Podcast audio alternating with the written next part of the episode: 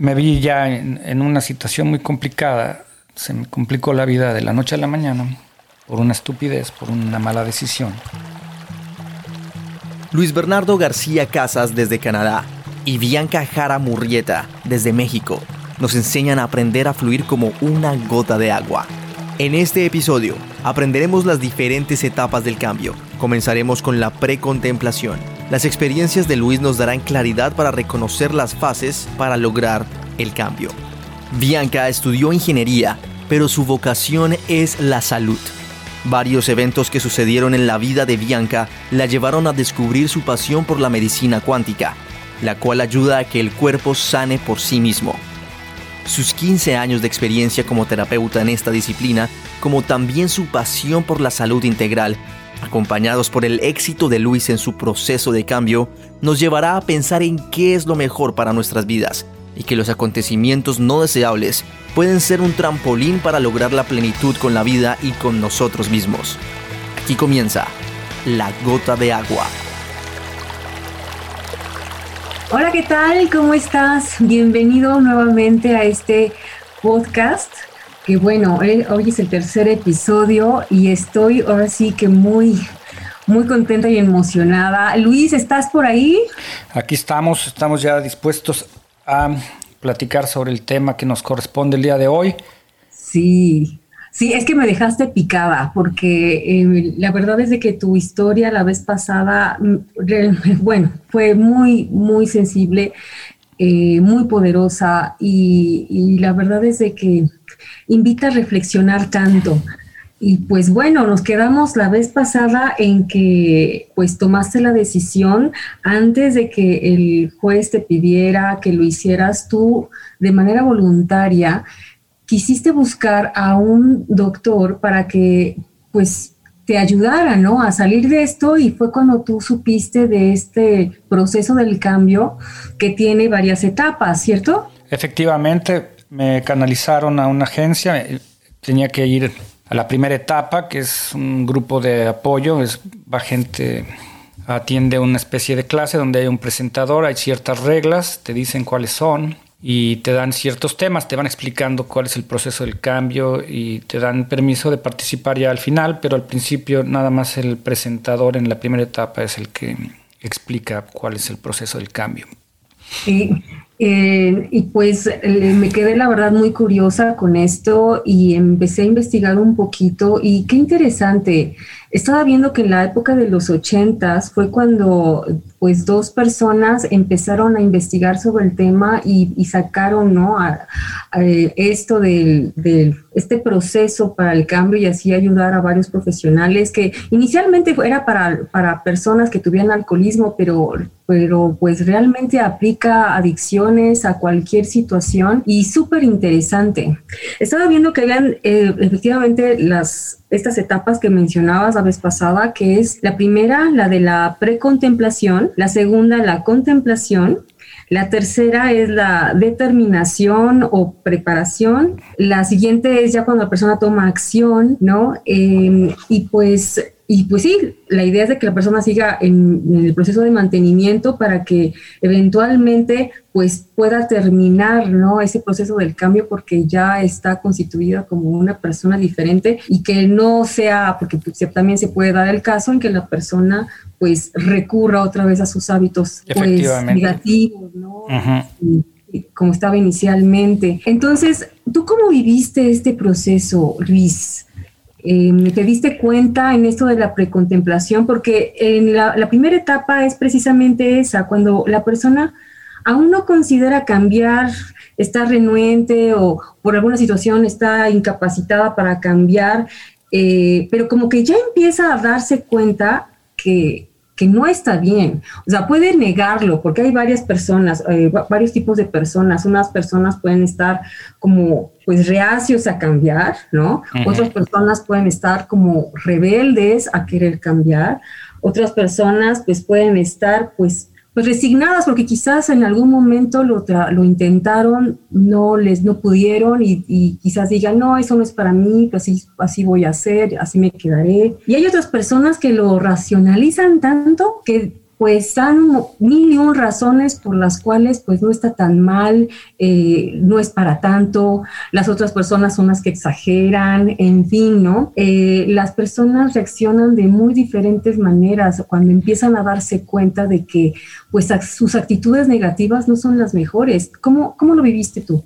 Bueno, pues fue un proceso muy largo, la verdad. En lo que nos estamos enfocando el día de hoy, más que nada, pues es en el, primer paso que yo decidí cambiar. Cuando hice mi análisis que tenía que cambiar mi vida, que había decidido tomar medidas drásticas, lo primero que me enfoqué fue dejar de beber porque identifiqué que era de las mayores, uno de los mayores obstáculos que me habían causado problemas. Pero antes de, antes de reconocer el problema, antes de aceptar que tenía un problema, efectivamente estaba en esa etapa de la precontemplación cuando el hábito, el, mal hábito te causa problemas, no, no los identificas o no los relacionas con, con el mal hábito, lo sigues eh, haciendo de manera continua y aunque tienes conflictos con personas que te rodean, te, que te pueden señalar cuál es tu, tu comportamiento erróneo, pues no lo aceptas, no pasas por esa negación, no aceptas tener un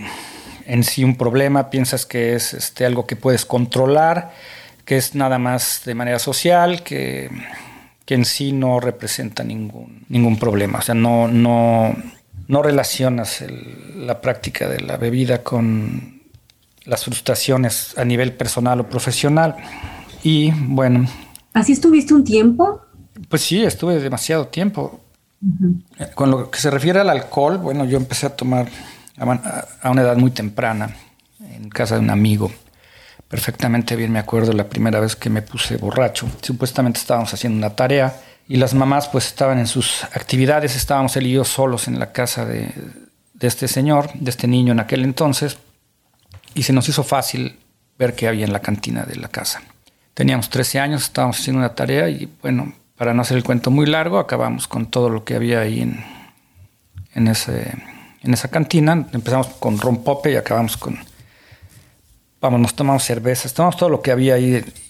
Estábamos muy chicos, no sabíamos lo que hacíamos, era una, una travesura, pero obviamente fue una borrachera horrible, la cual fue cuando se dieron cuenta que estábamos borrachos, cuando finalmente, se, que fue después de varias horas, eh, pues obviamente nos dieron una buena, una buena regañada, una buena paliza, no, no se atendió el problema de manera profesional, o sea, fue más bien como una travesura, así lo manejaron.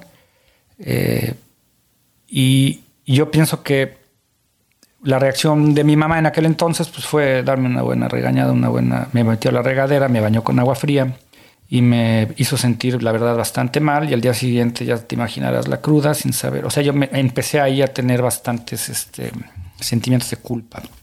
Claro. Ahora, el comportamiento no, no, no, no se detuvo. Seguí yendo a la casa de mi amigo. Cada fin de semana estaba en su casa, éramos muy cercanos.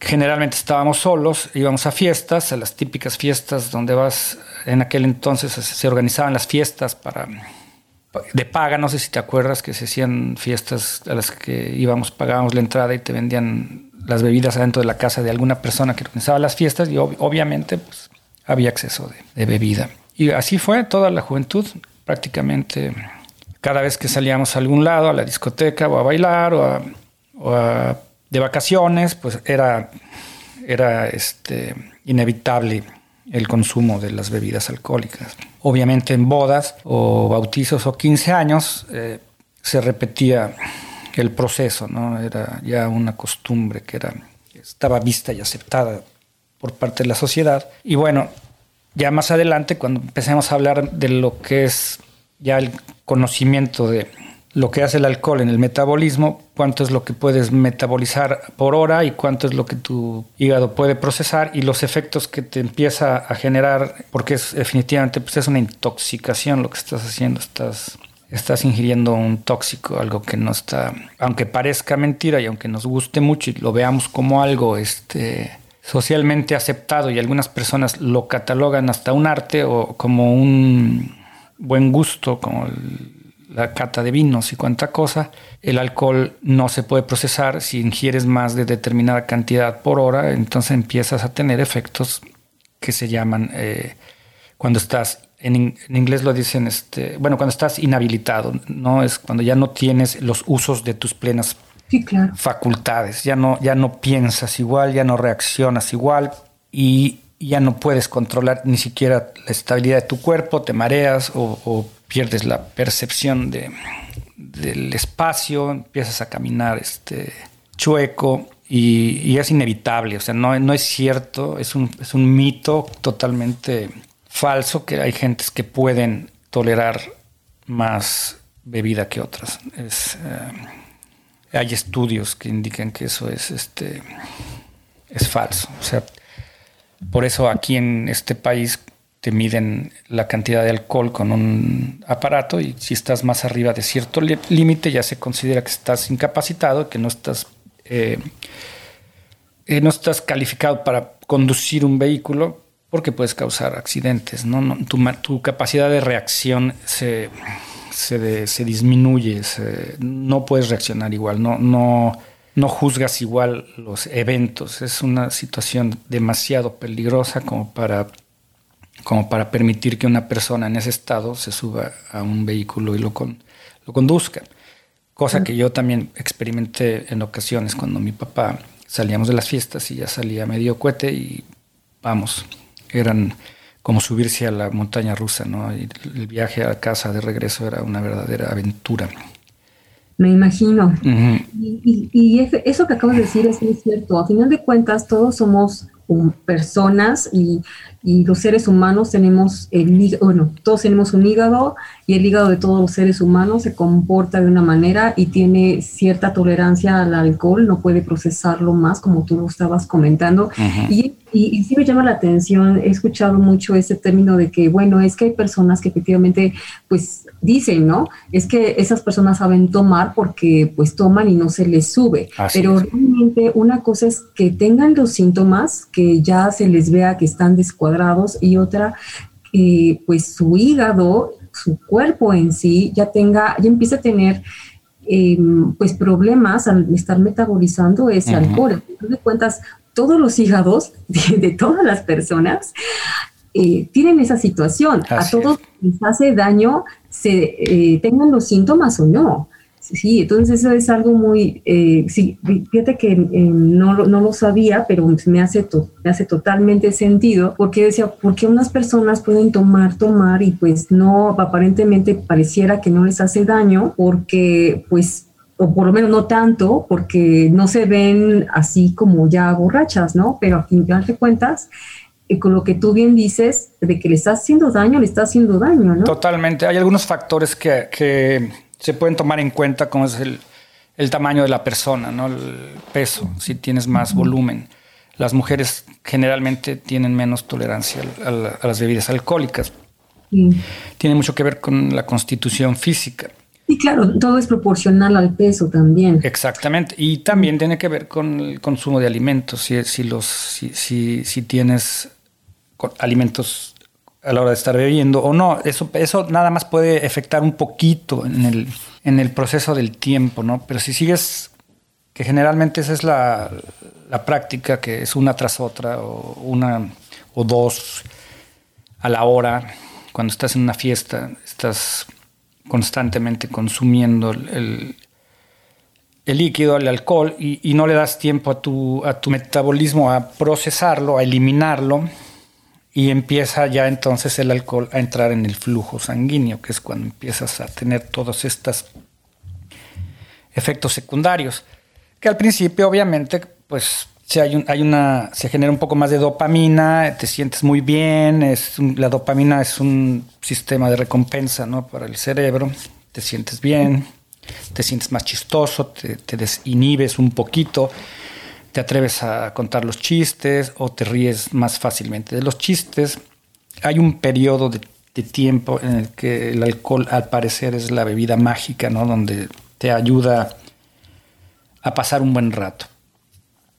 Pero pasando ese nivel de alcohol ya empiezas a tener otras reacciones y, empiezas a distorsionar los eventos ya no interpretas las cosas de la manera adecuada y es cuando empiezas generalmente a tener pues desacuerdos o peleas o cuando los sentimientos afloran y empiezas a hablar más de la cuenta o si eres propenso a la violencia, si tienes algún tipo de frustración en tu vida que generalmente las tenemos, pues ya no tienes esa capacidad de juicio para reaccionar o para controlarte y, te empiezas a meter en problemas. Y los más leves puede ser que hayas le faltes al respeto a alguien, este, hagas algún mal chiste, pero vas perdiendo, vas perdiendo terreno, vas perdiendo confianzas.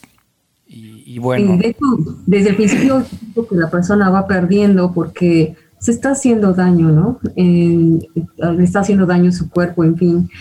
Eh, entonces, eh, en esta etapa, digamos, es que, como bien lo decías la semana pasada, que pues como es socialmente aceptado, sobre todo en México, entonces no ves el que sea algo malo, es normal, además es chistoso, o sea, si no, qué chiste, no hay fiesta, no hay alcohol. Entonces yo creo que ahí todavía ni contemplabas, yo creo que ni estabas en la precontemplación, porque era algo normal, ¿no? O sea, eh, es algo divertido. Eh, y, y, dónde fue el momento en el que empezaste a ver, creo que este, o sea, este comportamiento me está causando problemas, o sea, que dentro de ti empezar a surgir esa conciencia, ¿pasó algo?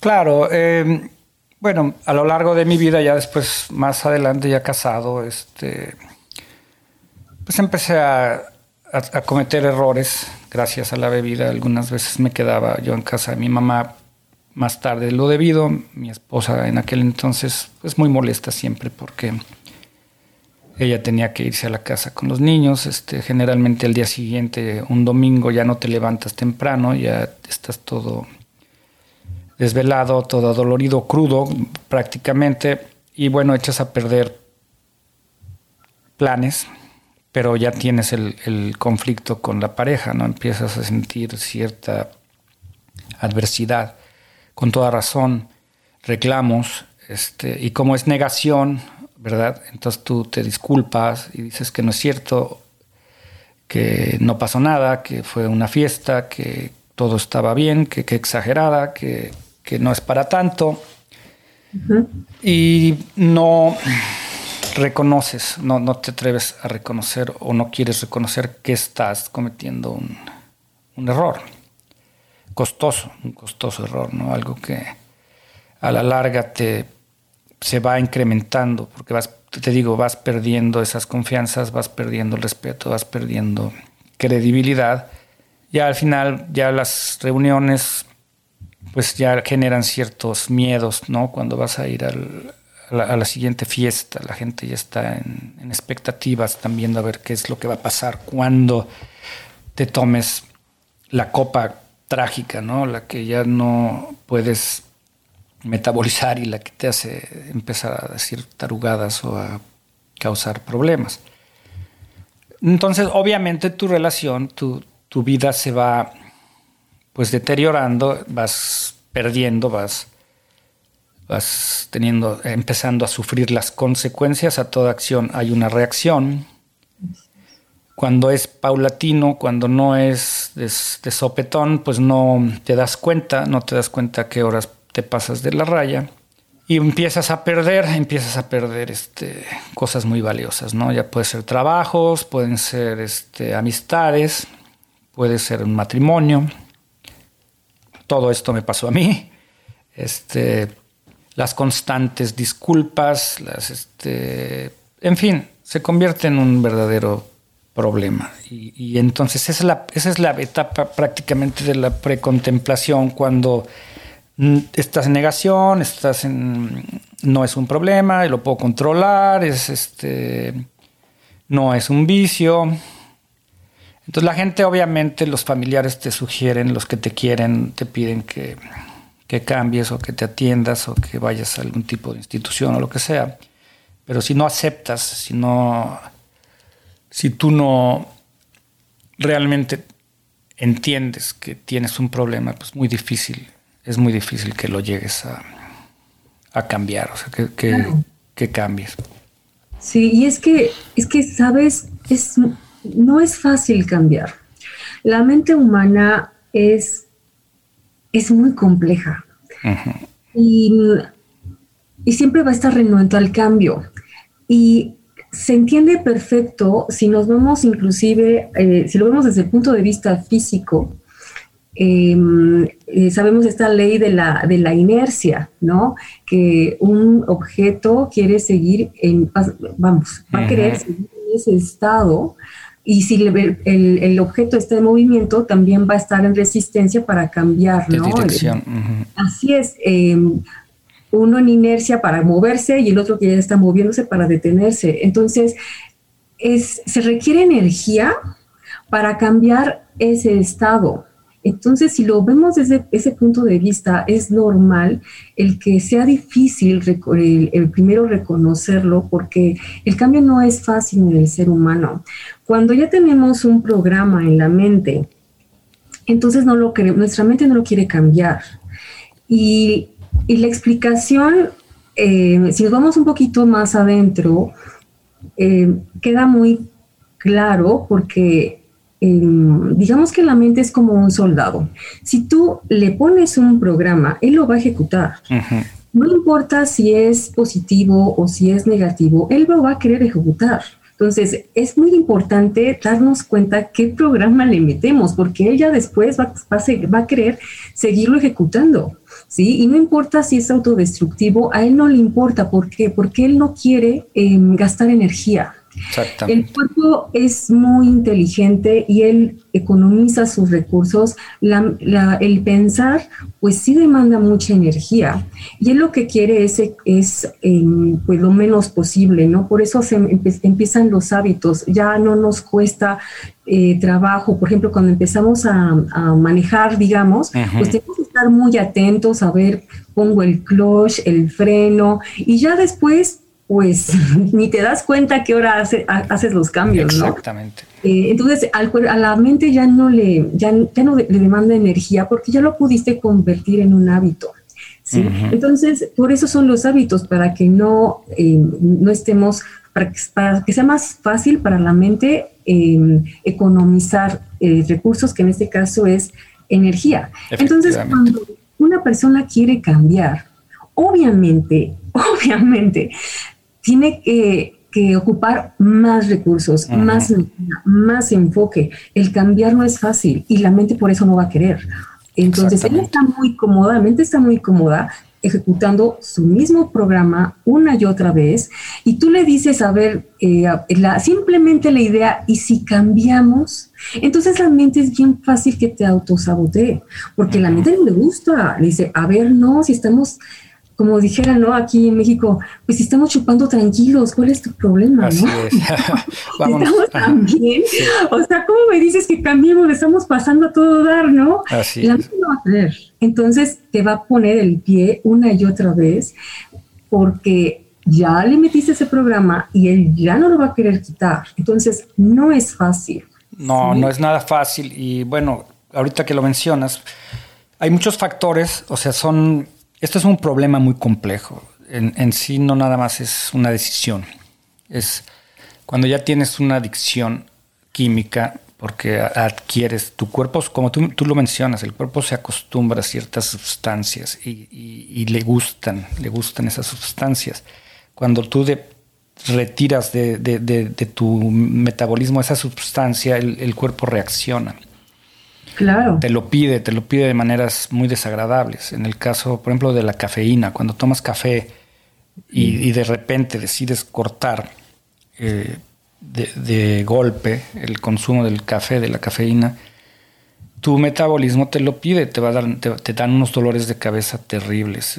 Este, son dos o tres días en los cuales tu cuerpo está demandando que le sigas este, administrando esa sustancia que, ya estaba acostumbrado a, a, saborear, ¿no? que es, es, lo que se hizo a base de un periodo de tiempo y de manera consciente. Al principio, para aprender a manejar, tienes que usar, hacer las cosas de manera consciente, como dices, meter el clutch, cambiar primera, segunda, durante un periodo de tiempo largo. Este, hasta que esas acciones pasan a formar parte del subconsciente, que ya no tienes que pensar, ya no tienes que estar pensando qué es lo que tienes que hacer primera, segunda, meterla ya en el coche, dar la vuelta, tocar el claxon. Ya eso viene automático, es una cuestión eh, aprendida que no necesita ningún tipo de energía o atención del cerebro para realizarse. La práctica hacia el maestro entra en la parte subconsciente y ya no es tan fácil reemplazar esa información o ese este, aprendizaje, ese programa. Somos como computadoras. Para poder reprogramarnos tenemos que de manera consciente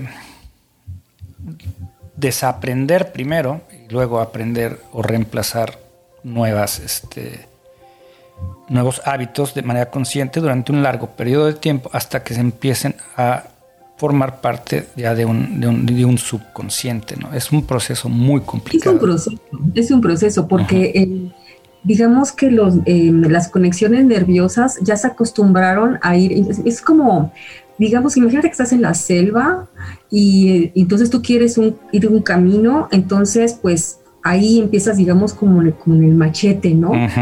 Abriendo el camino. Y luego em, vuelves a pasar por ese camino y ya es más fácil. Y luego vuelves a pasar por ese camino y llega un momento en que el camino está ya súper amplio, ya no hay nada que tengas que cortar porque ya de manera muy fácil, ¿no? Este, llegas al otro lado. Entonces, así las conexiones en nuestro cerebro. Exacto. Al principio empiezas a hacer, digamos, te cuesta trabajo como, pues, pone el, el clutch, el freno, que esto, aquello. O sea, no es fácil, ¿no? Y ahí estás una vez de que ya abriste el camino y casi casi haces una autopista, ¿no? Pues rápido la información, el momento que menos lo piense, ya, ya, ya se ejecutó. ¿Sí? Si la persona, digamos que quiere, este, está, ya, digamos que fuma, en el momento ni se da cuenta a qué hora tiene el cigarro prendido en, sus manos. Así es. Así es. Y te da cuenta, así de manera automática, ya llegó del otro lado, ¿no? Entonces, e, efectivamente hay que ser bien conscientes de empezar a hacer otras conexiones y no va a ser fácil porque hay que empezar otra vez, digamos, con el machete, ¿no? Para empezar a abrir otro camino y hacerlo conscientemente una y otra vez. saber que es así y saber que nuestra mente es así y que nuestra mente nos va a autosabotear es que es muy fácil volver a, o sea, en este en este sistema o en este, en este proceso del cambio se considera el, el, caer, ¿no? Se considera, están tomando en cuenta cuando una persona reincide, porque exactamente el camino ya hecho con el machete, o cuando el agua va por un cauce, cuando el agua, un arroyo crea un surco y crea un, un cauce es muy fácil, el cauce sigue ahí, el cauce existe y es muy fácil que se, que se haga un puente y, entonces el agua vuelva a fluir por donde ya se fluía con anterioridad. Tienes que desaprender, tienes que deshacer ese cauce, tienes que romper todos esos patrones de conducta, tienes que eliminar eh, amistades con las cuales hacías prácticas, con las que ibas por ese cauce. No es que porque las amistades sean malas, no porque sean mala influencia, es porque no tienes la capacidad de todavía de manera inconsciente evitar ese, ese, ese cauce por donde, por donde estabas transitando con anterioridad. Pero para llegar a este punto, para llegar al punto en el cual tienes que entender que sí, efectivamente tienes un problema, que tienes la necesidad de un cambio, a menos, ¿verdad?, que estés conforme con tu realidad, que es ahí donde yo digo, bueno, si eres feliz, si te gusta lo que haces, si no te causa ningún problema, si todas tus relaciones son fructíferas, no tienes pérdidas, tienes casa, tienes, eh, tienes coche, tienes trabajo, tienes unas, un futuro ya planeado, tienes seguridad para la vejez, si no tienes ninguna necesidad de cambiar, bueno, ¿para qué cambias? No está todo perfecto. Pero podría estar realmente perfecto, Luis, porque cuando estás haciendo un hábito que te está haciendo mal, que tú sientes que cada vez, por ejemplo, lo que comentaba la vez pasada, ¿no? Eh, eh, estaba la, bueno, el fin de semana la borrachera y luego la cruda y estabas tres días sin, sin estar bien con tus funciones y no podías eh, hacer bien, desempeñar bien tu trabajo y luego ya otra vez era, el viernes y cada vez es peor, peor. Yo creo que em, vamos a poner que tú tengas o que la persona tenga todas esas, eh, esas facilidades em, y que pues aparentemente todo está bien, pero de manera interna tú sabes que no estás rindiendo igual, que cada vez te cuesta más trabajo. Eh, entonces, eh, y que, y además, cuando tienes una adicción de este tipo, es inevitable hacerle daño a otras personas. Exacto. Entonces, eh, yo creo que cuando la persona dice, no, pues la verdad es que no pasa nada, yo creo que está, sigue en esa negación de que todo está bien, ni que fuera tan malo, no se está dando cuenta que primero se está haciendo daño a sí mismo y que inevitablemente le hace daño a los demás, porque todos eh, vivimos en comunidad. Completamente de acuerdo. A mí en lo personal, bueno, yo, yo tengo hijos, tengo dos hijos y yo tuve experiencias adquiridas en la niñez con impresiones que me causaron algunos comportamientos de mis padres. Y generalmente por generaciones se van transmitiendo tanto los buenos eh, principios o las creencias positivas, como también se nos van transmitiendo o heredando limitantes, creencias limitantes o ejemplos traumáticos o situaciones que generan que las nuevas generaciones pues no se puedan desenvolver mejor que las previas. Tratamos de ser mejores padres siempre, no queremos que nuestros hijos sufran lo que nosotros sufrimos, pero yo aprendí ya de manera muy, de una manera, ya de a una edad muy tardía, se puede llamar, que la mejor manera de enseñar a alguien es con el ejemplo. Yo me, empeñé mucho tiempo en señalar los errores de mis hijos, estarles diciendo, por ejemplo, Alonso, mi hijo, fumaba, este, y a mí me preocupaba que se fuera a enfermar y le decía, deja de fumar, deja de fumar, te hace daño, deja de fumar. Y, bueno, nunca dejó de fumar. Eh, ¿Por qué adquirió el hábito del, del, cigarro? Bueno, a lo mejor porque vio a su mamá fumando, a lo mejor por eso se le hizo más fácil. Bueno, ¿cómo me pides que no fume si tú fumas? Y entonces hace dos años, que no fue, eh, yo no dejé de tomar exactamente cuando me paró la patrulla, dejé de tomar unos meses después, pero una decisión que, que me impulsó para, lo que, lo que puedo decir que fue la piedra angular para el cambio fue el decir, yo quiero que mi hijo cambie sus malos hábitos y para que yo pueda lograr eso, para que yo pueda señalar o exigir un cambio en alguien a quien adoro, a quien amo tanto, tengo que darle el ejemplo. Y yo dije, no vuelvo a tomar. No vuelvo a tomar porque no quiero, si yo quiero que él deje sus hábitos, tengo que enseñarle que yo lo hago primero. Claro, esa es, es efectivamente la única de enseñar con el ejemplo.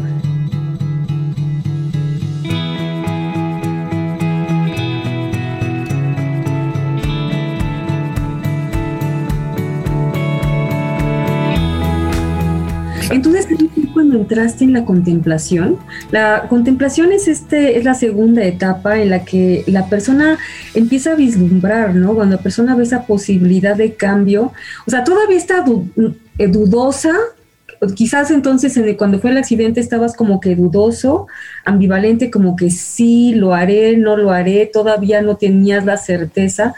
Em, sabías que necesitabas ayuda eh, para pues hacer ese cambio. Pero ahí digamos que empezó la contemplación en el, en el, en el accidente cuando lo pues con la situación de alguna manera te obligó a ver hacia adentro, como lo veíamos la vez Pues bueno, cuando perdí la licencia, cuando me paró la patrulla y que realmente me vi ya en, en, una situación muy complicada, se me complicó la vida de la noche a la mañana por una estupidez, por una mala decisión pues sí toqué fondo, o sea, ahí es el famoso que tocas fondo. Y cuando ese término es porque el fondo es cuando ya no puedes ir más abajo, ¿no? Cuando ya La única manera, la única salida es hacia arriba, no, no hacia abajo.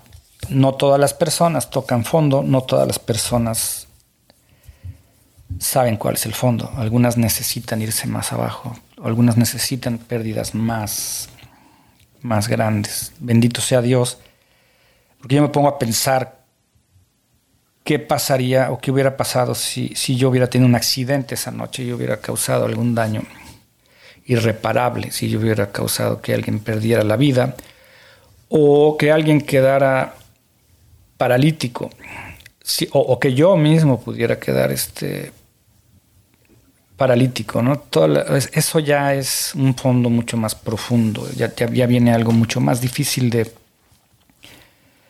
pues de sanar y de, y de entender y de perdonar, que también más adelante en este podcast, ahorita estamos hablando de un, estamos hablando de un principio de, de lo que tú y yo queremos transmitir con estas pláticas, pero pues vienen también los factores sentimentales, los factores este, espirituales, el cambio de conciencia, no nada más el cambio de un hábito. No se trata, porque lo que estábamos hablando tú y yo el otro día, no se trata de curar un cuerpo, ¿no? Se trata de curar un alma.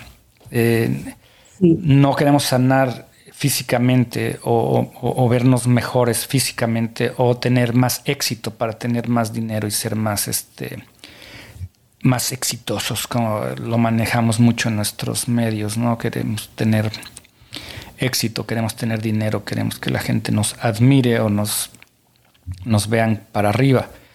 Yo ya en ese, en ese punto yo ya no tengo ningún interés más que sanar, sanar, no sanar tanto el cuerpo como el alma, como, como la conciencia. Quiero estar en un proceso continuo de, de, superación, pero no por alcanzar metas materiales, no yo, sé perfectamente bien que lo material no te da la felicidad, lo dijo Jim Carrey, que es famoso, que es este exitoso, que es millonario y dice que le gustaría que la gente pudiera experimentar el éxito y pudiera experimentar la riqueza para que se dieran cuenta que no que la felicidad no está ahí, que la felicidad no está ahí. Y lo vemos con los casos tan controversiales de de Kate Spade hace poco que se quitó la vida, una señora sumamente exitosa, ¿no? Con una fama increíble. Yo pienso que, estamos persiguiendo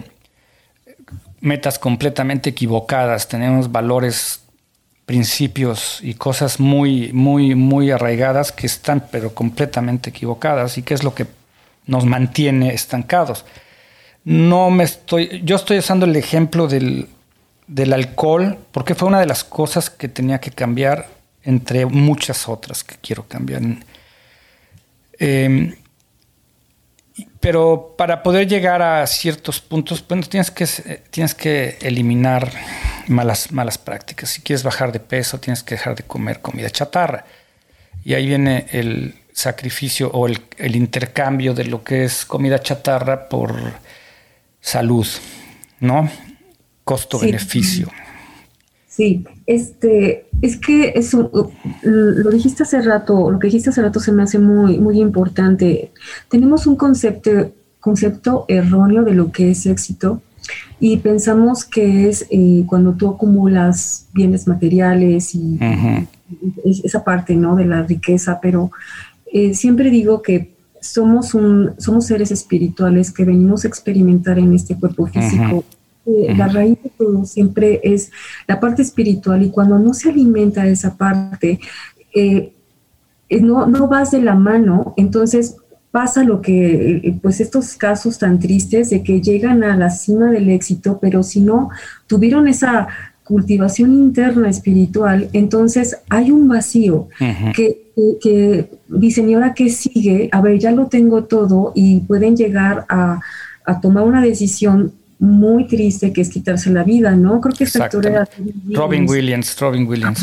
que, que, tú decías, bueno, ¿cómo esta persona que te hace reír, que lo veías y te caías tan, bien, que tú pensabas que así era su manera de ser, se quitaba la vida, ¿no? Es algo que, bueno, ¿qué es lo que tuvo que tener en la cabeza para, para tomar esa decisión. Entonces, obviamente tuvo que haber sido un vacío tremendo y es importante tomar eso en cuenta, que, que no somos nada más este cuerpo físico, que efectivamente es nuestro templo, hay que cuidarlo, pero al mismo tiempo hay que cuidar pues lo interno. Em, un, un, doctor me gustaba mucho cómo, cómo, lo explicaba, decía, bueno, tenemos la mano y, pues la mano se, se compone de, del dorso y de la palma. Podemos distinguir la palma del dorso, pero no habría mano sin nada más la palma o, o, al revés. Exactamente. Entonces son las dos cosas y no puedes separar la palma del dorso. Exactamente. pegadas, eso es lo que forma la mano. Entonces, eh, sí es, es, bien importante que tengamos eso en cuenta para, eh, porque el verdadero, el, verdadero camino es aquel que, que, vas de la, literal de la mano tomando estas, estos dos conceptos, ¿no? Que no los puedes separar. Totalmente. Y, bueno, estando yo, digo, el problema es tan complejo porque relacionamos la diversión o el, bienestar, una fiesta tiene que ser alegre solamente si hay alcohol. Eh, son, son creencias limitantes, son cosas que, damos por hechas, como por ejemplo, hace mucho querían vender productos para desayunos y empezaron a vender la idea de que el desayuno es la, la comida más importante. Y mucha gente lo cree, o sea, ya es una mentira dicha tantas veces que, que la gente lo toma como una verdad. Así es, qué y, triste, y cuando les quieres decir que no, que, que, que cuando ayunas, cuando prolongas la, los intervalos en los cuales ingieres comida, que no pasa nada, que tu cuerpo puede, que puede mantenerse largas temporadas sin, sin tener este consumo de alimentos, no te lo creen y dicen que te vas a enfermar y que te vas a morir y que te va a pasar algo y que, porque el desayuno es lo más importante, ¿no? Entonces ahí cuando viene... una creencia ahí instalada, no la quitas. O sea, tiene que pasar. O sea, em, bueno, para empezar, la persona tiene que estar dispuesta a, tener más información y, dar, y, así entender por qué el cuerpo tiene mecanismos para eh, naturales que de hecho son importantes que se ejecuten sin la comida, ¿no? Después de un ayuno. Este, ese es un tema para, para un siguiente podcast. Definitivamente, y lo vamos, lo, vamos a platicar en su momento. y lo voy a apuntar para que no se me olvide. Exactamente. es bien importante. Hay que empezar a, a, pues, ahora sí que dar información que a las personas también les ayude a mejorar sus vidas en, pues, en todos los aspectos, ¿no? Y en Totalmente. Yo, yo estoy de acuerdo en eso. Hoy oí precisamente algo que dice que aquel que conoce todas las respuestas es porque no se ha hecho todas las preguntas. O sea, sí, así. Eh, sí. Lo, lo, que yo pienso que hay que cuestionarlo todo, todo lo que conocemos. Tenemos que cuestionar todo lo que creemos que es una realidad, una verdad. Trátese de lo que se trate, tenemos que tener esa mente inquisitiva y aprender cómo funciona nuestro cuerpo, cómo funciona nuestra mente, que ahora hay muchos avances con la cuestión neurológica, cómo los sentimientos están muy relacionados con las moléculas que segregamos para que el cerebro interprete los eventos externos. El cerebro es lo que nos hace eh, interpretar lo que está pasando en el exterior, ¿no? Los ojos son parte del cerebro, está comprobado que, no, no están despegados, es la Bueno, de hecho, vemos con el cerebro.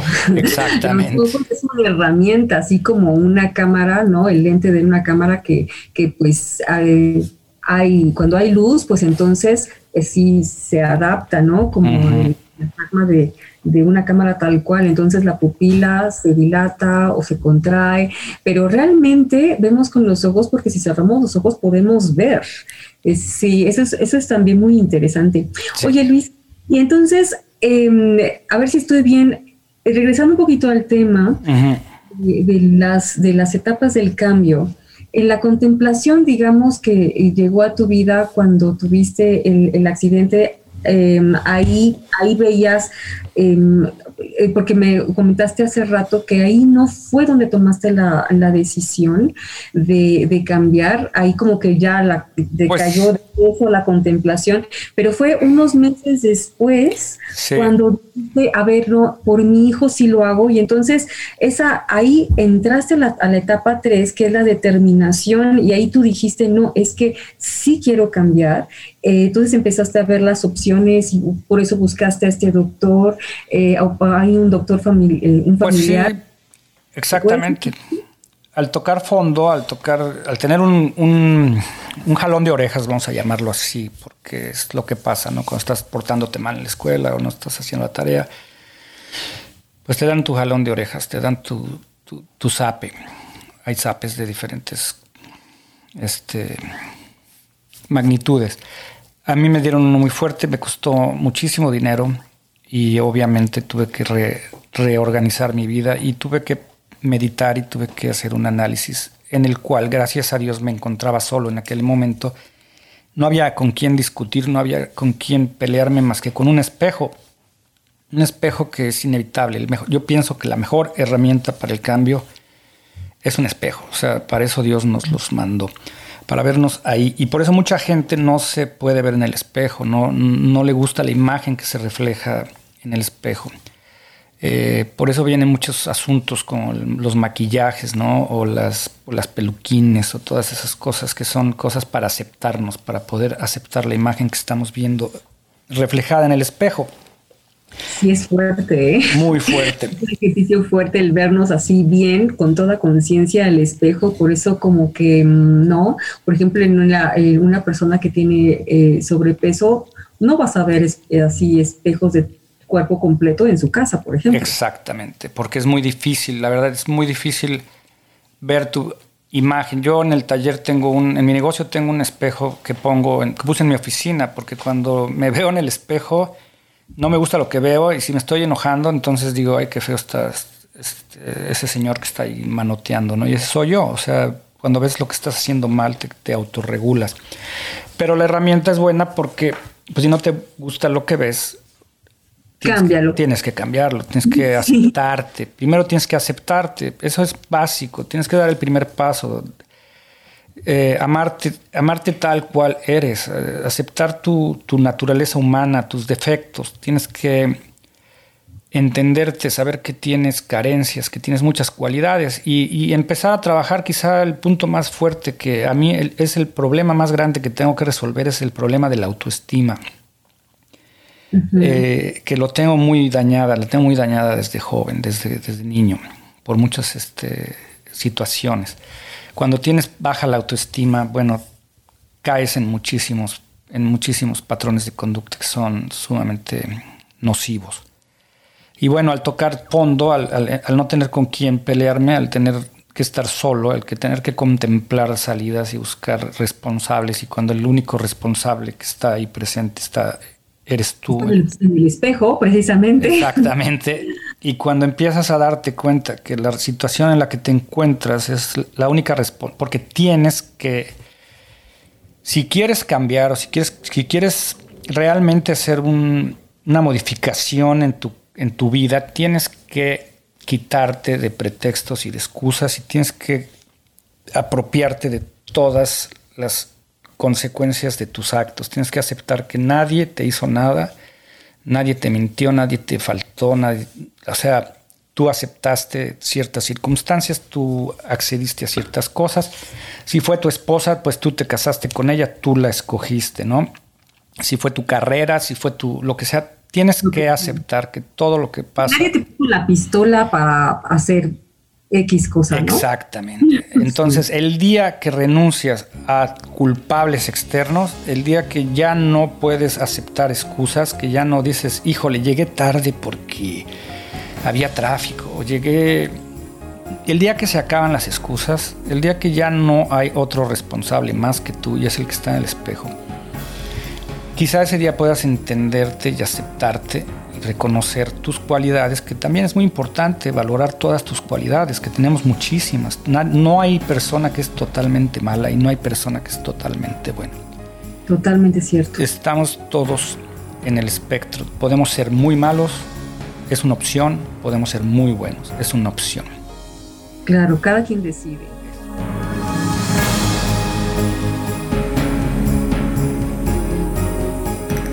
Tristemente es muy común ver los defectos en nosotros y en las demás personas, eh, pero cualquier persona, como, como acabas de mencionar, también tiene su lado positivo. Entonces, si nosotros viéramos, nos enfocáramos mejor en lo bueno y no en el punto negro de la pared blanca, yo creo que sí sería em, pues un mundo diferente, ¿no? En el cual pues vemos lo que la persona, lo, bueno y por lo mismo lo que la persona puede llegar a hacer. Sí, y vemos como, como ver ese potencial que cualquier persona tiene y, no, no, pues esta persona ya es así, pues ya es un caso perdido, ¿no? Y entonces la persona piensa eso de sí misma, pues está muy difícil, ¿no? Que pueda cambiar.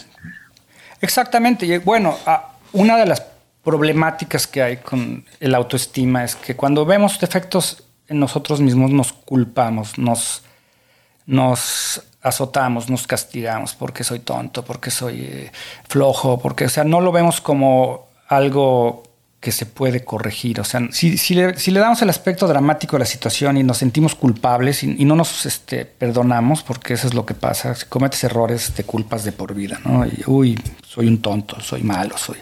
No, no, no, hay que quitarle esa, ese matiz a las cosas, hay que decir, este, yo tengo ciertos defectos, pero bendito sea Dios, todo es mejorable, todo es perfeccionable. Nada, todo se puede cambiar. Dicen que, que, lo, que que lo único que no cambia es el cambio. Este, tienes que cambiar. Si quieres cambiar, puedes cambiar. Puedes cambiar para mal, puedes cambiar para bien. Este, hay muchas este, cosas que tenemos que aceptar. Primero, aceptar nuestros defectos sin culpa, sin, sin el tono dramático de Pepe el Toro y la chorreada. Soy una persona, soy un ser humano tengo muchísimas cualidades, tengo muchísimos talentos y tengo cosas que tengo que cambiar. Tengo que mejorar esto, esto, esto, esto, esto y esto. Y yo creo que verlas, o sea, a ver eh, las cosas buenas como, bueno, nuestras fortalezas y esas otras cosas, verlas como un área de oportunidad, ¿no? ¿En qué otras cosas puedo mejorar? Eh, porque, a ver, tengo que, debo hacer, o sea, esa connotación es eh, hace que nos cueste trabajo, ¿no? Es que tengo que cambiar la sola palabra, el tengo que. Es como la persona dice, tengo que trabajar, no bueno.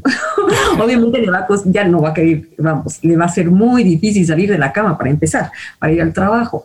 Entonces, si le quitamos esa connotación de tengo que a quiero, ¿no? ¿Y por qué quiero? Porque pues es un área de oportunidad para poder seguir creciendo, porque para eso, repito, para eso venimos en la vida, a la vida, para crecer en, muchas áreas, ¿no?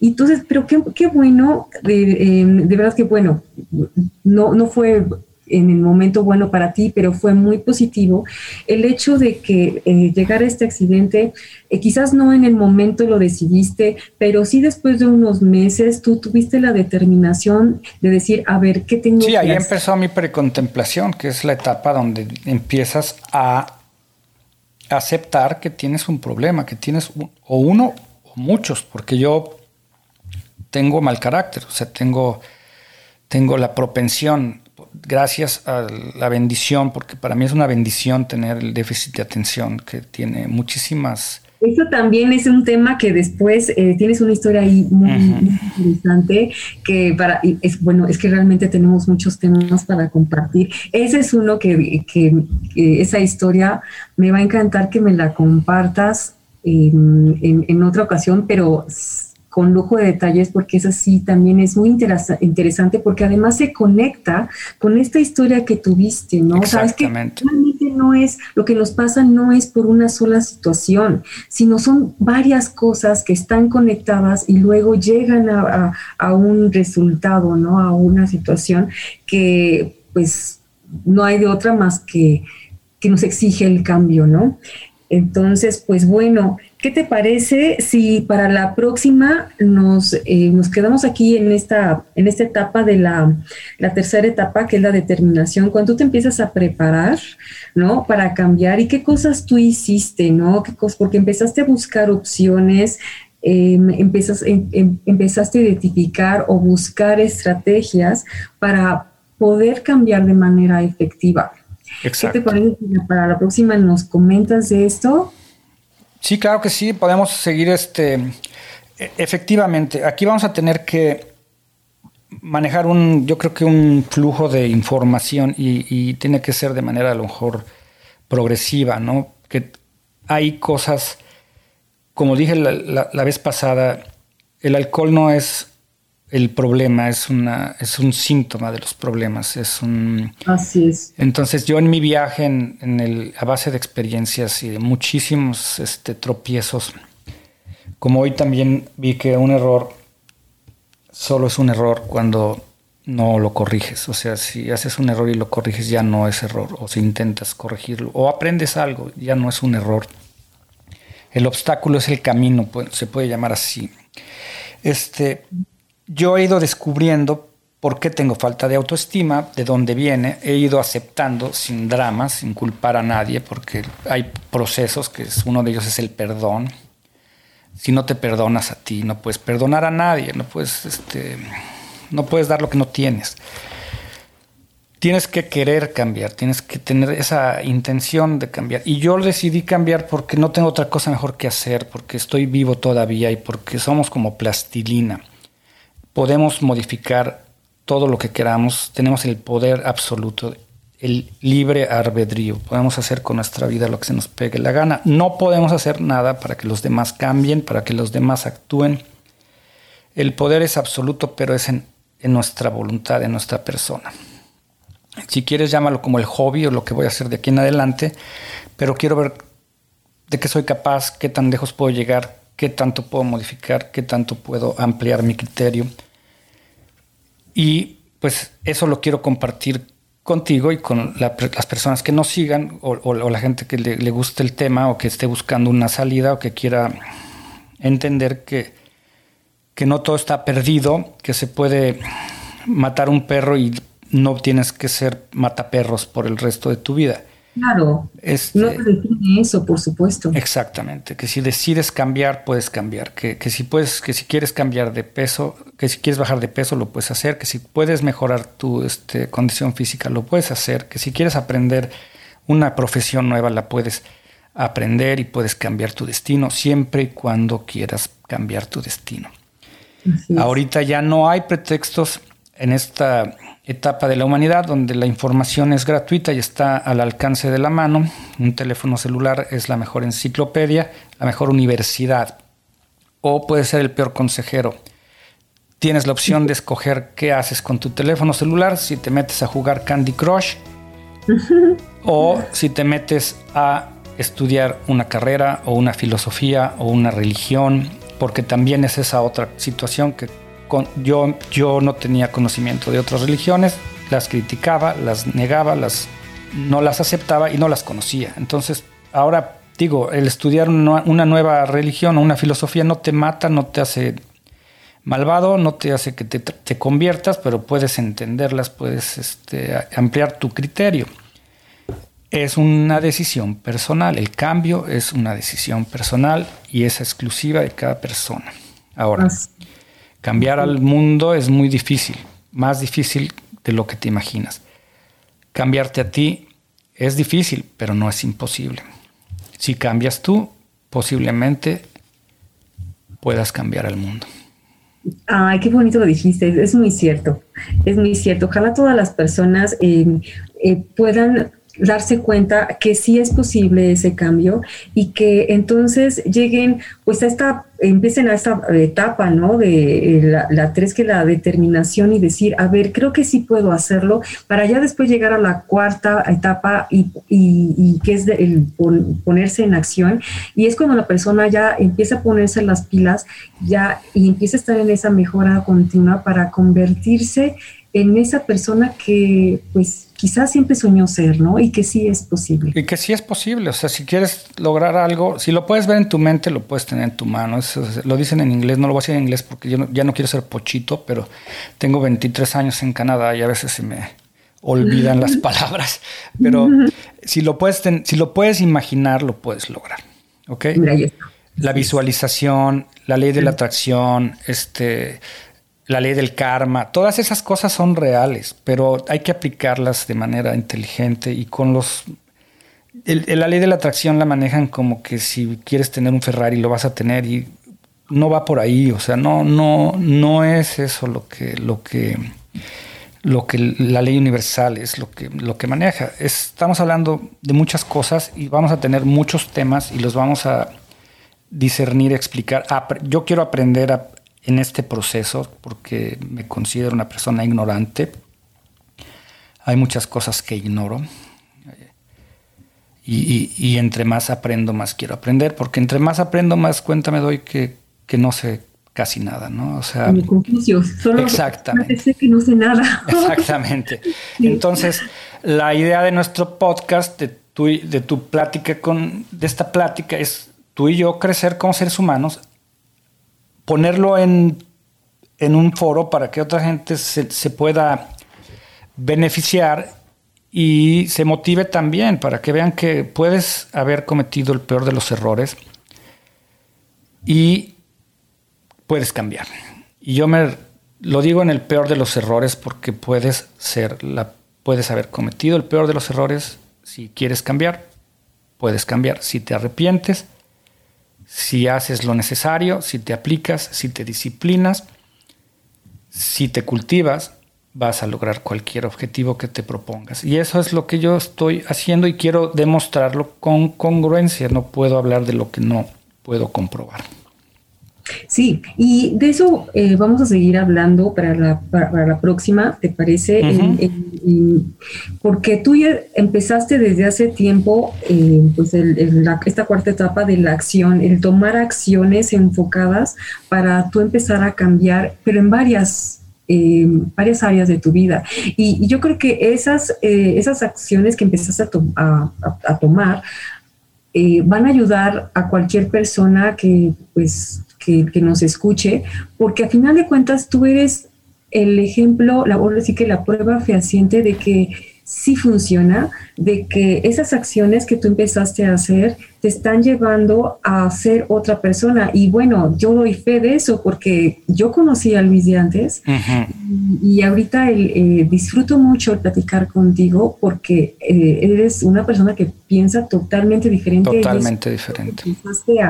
obviamente a a buscar información, pero obviamente o, información para crecer, información correcta que te está haciendo pues evolucionar en sí, ay pues y mira también para, para digo disculpa que te interrumpa, pero yo quiero dar un ejemplo de, de que las situaciones trágicas en la vida no yo no hablo de mi vida con, con tristeza, no hablo de mis problemas como si fuera una persona derrotada. O sea, ¿por qué a mí? Dios mío, perdóname. No, no. O sea, me han pasado cosas muy feas, muy, muy difíciles y, todavía soy una persona optimista. No, no me he vencido, no me he doblado, no, no, no la veo como, como la víctima. Esa es la posición que quisiera que la gente entendiera, que, la posición de víctima es la, una de las peores que podemos adquirir eh, o adoptar. Pobre de mí hay un dicho, hay un dicho que yo le oí a un pastor cristiano que dice que hay que ser de los que prestan, no de los que piden prestado. Hay que tratar de superarnos para poder ayudar a los demás y, ser de los que prestan, no de los que piden prestado. Y eso quiero ser yo. Yo quiero, quiero, me falta mucho, te lo digo honestamente, tengo un muchas cosas que mejorar, mi negocio tiene que cambiar, tengo que solucionar muchas este, incógnitas todavía en mi vida, pero tengo toda la disposición de hacerlo y de, y, de irlo compartiendo. Por ejemplo, hace dos meses pesaba 15 kilos más, ¿no? O sea, llevo dos meses haciendo ejercicio y he logrado bajar de peso de una manera increíble. Gracias a tus consejos, gracias a tu orientación y gracias a la constancia. Entonces, todo lo que se pueda, se pueda imaginar, se puede lograr. Esa es la idea que yo pienso que podemos dejar aquí el día de hoy. Ay, pues muy bien. Pues muchas gracias nuevamente, Luis. Gracias a ti. Porque es que eh, cuando se habla con el corazón, es totalmente diferente. Es cuando em, verdaderamente ayudas. No es lo, no es, es como lo que estabas diciendo hace rato. Tú le puedes decir a tu hijo, no hagas esto. Pero cuando lo haces de corazón es, a ver, entonces yo lo hago porque de corazón, eh, para que siga mi ejemplo y lo vea. Y, y, entonces es un acto de amor. Totalmente de acuerdo. Y todo empieza porque haces las cosas de corazón. Y eso es lo que has estado haciendo, Luis. Muchísimas gracias. Al contrario, gracias a ti, Bianca. A mí me siento muy orgulloso de estar platicando contigo y de contar con tu apoyo, porque esto ha sido un sueño desde hace mucho tiempo y tú me has ayudado a, a lograrlo. También el Santi, nuestro colaborador que nos está ayudando con la edición y con la producción del, podcast, que sin la ayuda de la gente tampoco puedes llegar muy lejos, ¿no? Yo me siento. Claro, necesitamos a todos. Muchas gracias, Santi. y este, en fin, nos despedimos. Nos despedimos. Es este, un gusto. Eh, eh, un abrazo a la distancia. Igualmente, igualmente continuación para que nos sigas compartiendo desde el corazón. Y nos vemos la próxima semana, si Dios quiere, a ver qué aprendemos, qué podemos este, recomendar también, qué cosas nuevas podemos traer a la mesa. Claro que sí. Ok. Chao. Chao. Síguenos en Twitter, Facebook e Instagram como La Gota de Agua.